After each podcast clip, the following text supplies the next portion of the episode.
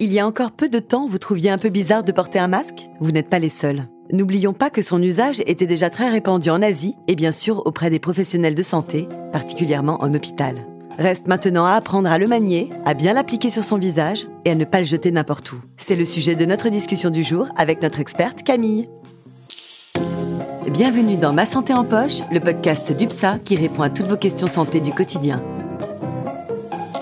Bonjour Camille, prête à nous apprendre le B à bas sur les masques de protection contre les virus? Bonjour Sandra, j'accepte cette mission avec grand plaisir, car pour se protéger et protéger les autres, il est important d'adopter les bons gestes. D'autant plus que le port du masque est désormais obligatoire dans beaucoup d'endroits, et ce n'est pas encore un réflexe. Ceci dit, c'est un peu compréhensible. Avant que l'épidémie de coronavirus ne nous touche, nous n'avions pas l'habitude de porter des masques. Alors passons en revue toutes les questions pratiques que chacun d'entre nous se pose sur les masques, ces fameux EPI, équipements de protection individuelle. Les informations sur les masques n'ont pas toujours été claires, mais leur efficacité est pourtant bien démontrée.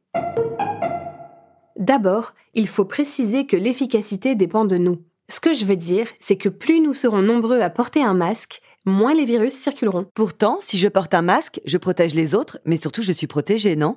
Eh bien non, les masques grand public ne protègent pas totalement celui qui le porte, mais ils protègent efficacement les personnes autour de lui. Ils empêchent la projection de gouttelettes qui contiennent du virus venant de ton nez ou de ta bouche. Alors que les gouttelettes des personnes qui sont en face de toi, elles, peuvent traverser ton masque. Donc, si toi tu portes un masque, mais que la personne en face de toi n'en porte pas, tu peux être potentiellement contaminé. D'où la nécessité que tout le monde en porte. Et sinon, ces masques filtrent absolument toutes les gouttelettes? Les autorités de santé comme l'Organisation mondiale de la santé se basent sur des études menées lors d'épidémies de virus de la même famille que la Covid-19, comme le virus de la grippe. Elles ont démontré que dans ces cas-là, le port d'un masque peut éviter la propagation de gouttelettes porteuses de virus et la contamination de l'environnement. Mais alors, est-ce que ça présente un intérêt de porter un masque quand on n'est pas malade, puisqu'il ne protège pas le porteur du masque? La réponse est oui. Car comme tu le sais, des personnes peuvent être infectées par le virus et ne pas être malades. Elles peuvent transmettre le virus avant de ressentir le moindre symptôme, ou même ne jamais être malades. C'est ce que l'on appelle les porteurs sains.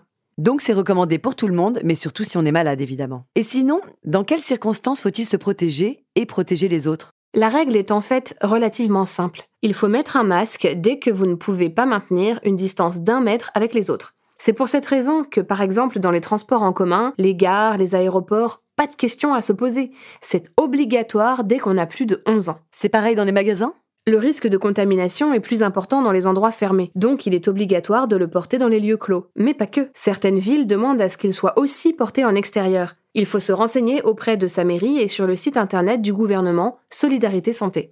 Et quand on fait du sport, on souffle, on crache, on transpire, bref, le risque de projeter des gouttelettes bourrées de virus augmente. C'est tout à fait vrai. Mais il est fortement déconseillé de porter un masque quand on fait de l'exercice physique, parce qu'il réduit la capacité respiratoire et cela pourrait être dangereux. Mais attention, dans certaines villes, le masque peut être demandé aux joggeurs, s'ils courent dans un secteur où le port du masque est obligatoire. Il est de toute façon nécessaire de se tenir très régulièrement informé. Donc, on augmente les distances de sécurité. Maintenant, est-ce que tous les masques se valent? Alors, schématiquement, il existe trois sortes de masques. Les fameux FFP2, qu'on oublie tout de suite puisqu'ils sont réservés aux soignants, les masques chirurgicaux, qui sont souvent bleus, et les masques en tissu, qui eux sont de toutes les couleurs, puisque tout dépend du tissu choisi. Toi et moi, on peut aussi bien utiliser les masques chirurgicaux que ceux en tissu, que l'on appelle aussi les masques grand public. Ce sont ceux dont nous parlions au début, qui protègent les personnes autour, mais pas le porteur du masque. Mais masque en tissu et masque chirurgical, c'est vraiment pareil? Non, pas tout à fait. Et surtout, il faut vérifier que les masques en tissu ont bien été fabriqués selon des règles édictées par l'AFNOR, l'Association française de normalisation, et que tout cela a été contrôlé. En effet, tous les tissus ne sont pas adaptés, de même qu'une certaine épaisseur de tissu est nécessaire pour assurer l'efficacité du masque. Mais alors, on fait comment pour les choisir? Pour les reconnaître, il faut se fier au logo indiquant masque grand public, filtration garantie. Vous pouvez alors être sûr qu'il filtre au moins 70% des gouttelettes de 3 microns, celles qui peuvent contenir du virus. Quant aux masques chirurgicaux, ils ont un pouvoir de filtration de plus de 90%. Donc, mieux vaut éviter les masques fabriqués artisanalement, avec certes plein de bonne volonté, mais pas toute la rigueur nécessaire. Maintenant, l'efficacité dépend aussi de la façon dont je vais l'utiliser. C'est sûr que si tu passes ton temps à le toucher, si tu le mets sans cesse sous le menton comme un collier ou sous ton nez, l'efficacité va diminuer et tu mets tout le monde en danger. Alors dis-nous, qu'est-ce qu'il faut faire et ne pas faire? D'abord, avant même de toucher le masque, il faut se laver les mains ou utiliser du gel hydroalcoolique. Il ne faut pas oublier que le virus peut se transmettre aussi par le contact, donc les mains. Ensuite, tu l'attrapes par les liens ou les élastiques pour l'ajuster sur ton visage. Et j'ai bien dit ajuster. Le masque qui baille, qui laisse passer plein d'air sur les côtés, laisse aussi passer des virus. Et il doit couvrir le nez et la bouche? Et oui, puisque nous excrétons du virus par le nez et la bouche. En respirant, en parlant, en toussant, en éternuant, faites bien attention à ce que le menton soit recouvert. Donc on sort couvert du nez au menton. Et ensuite on n'y touche plus. Le moins possible en tout cas. Et si tu dois le toucher, pour le réajuster ou serrer la petite tige métallique sur le nez par exemple, il faut au préalable se désinfecter les mains. La règle d'or, c'est vraiment de préserver son masque au maximum et de ne le toucher qu'avec des mains très propres. Mais je peux le garder toute la journée si je suis scrupuleusement ces consignes? Non, il ne faut pas le garder plus de 4 heures sur le visage. Et quand on l'enlève, on refait exactement comme si on le mettait pour la première fois. On se lave à nouveau les mains, avec du savon, avec du gel hydroalcoolique si on est à l'extérieur, on attrape son masque par les liens, et hop, on le retire. Et toujours interdit de toucher le masque. Et surtout, on ne le jette pas par terre. Oui, tu as entièrement raison. Si on jette son masque usagé n'importe où, le virus peut se propager, sans parler de l'impact environnemental. Donc, direction la poubelle après l'avoir mis dans un sac jetable. Sauf si c'est mon beau masque en tissu hyper tendance. Oui, bien sûr. Dans ce cas, tu le mets dans un sac plastique refermable et de retour chez toi, tu le laves. Pour te débarrasser des virus sans abîmer ton masque, tu choisis un programme à 60 degrés qui dure au moins une demi-heure. Puis séchage à l'air libre ou au sèche-linge, suivi d'un coup de fer à repasser. Je sais, ça paraît contraignant, mais en fait, on s'habitue très vite. Et puis l'enjeu est tel qu'on peut tous faire ce petit effort. Oui, c'est un effort qui doit être collectif.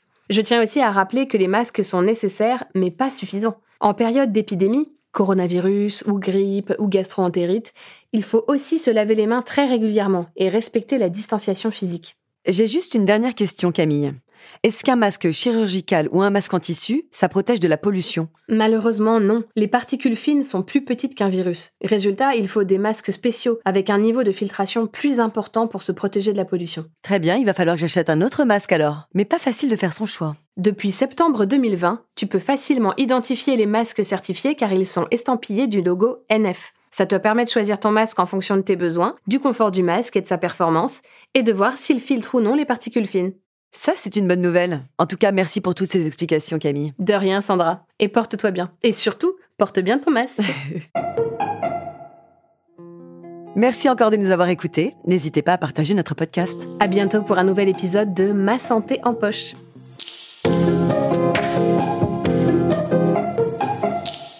Ah, UPSA.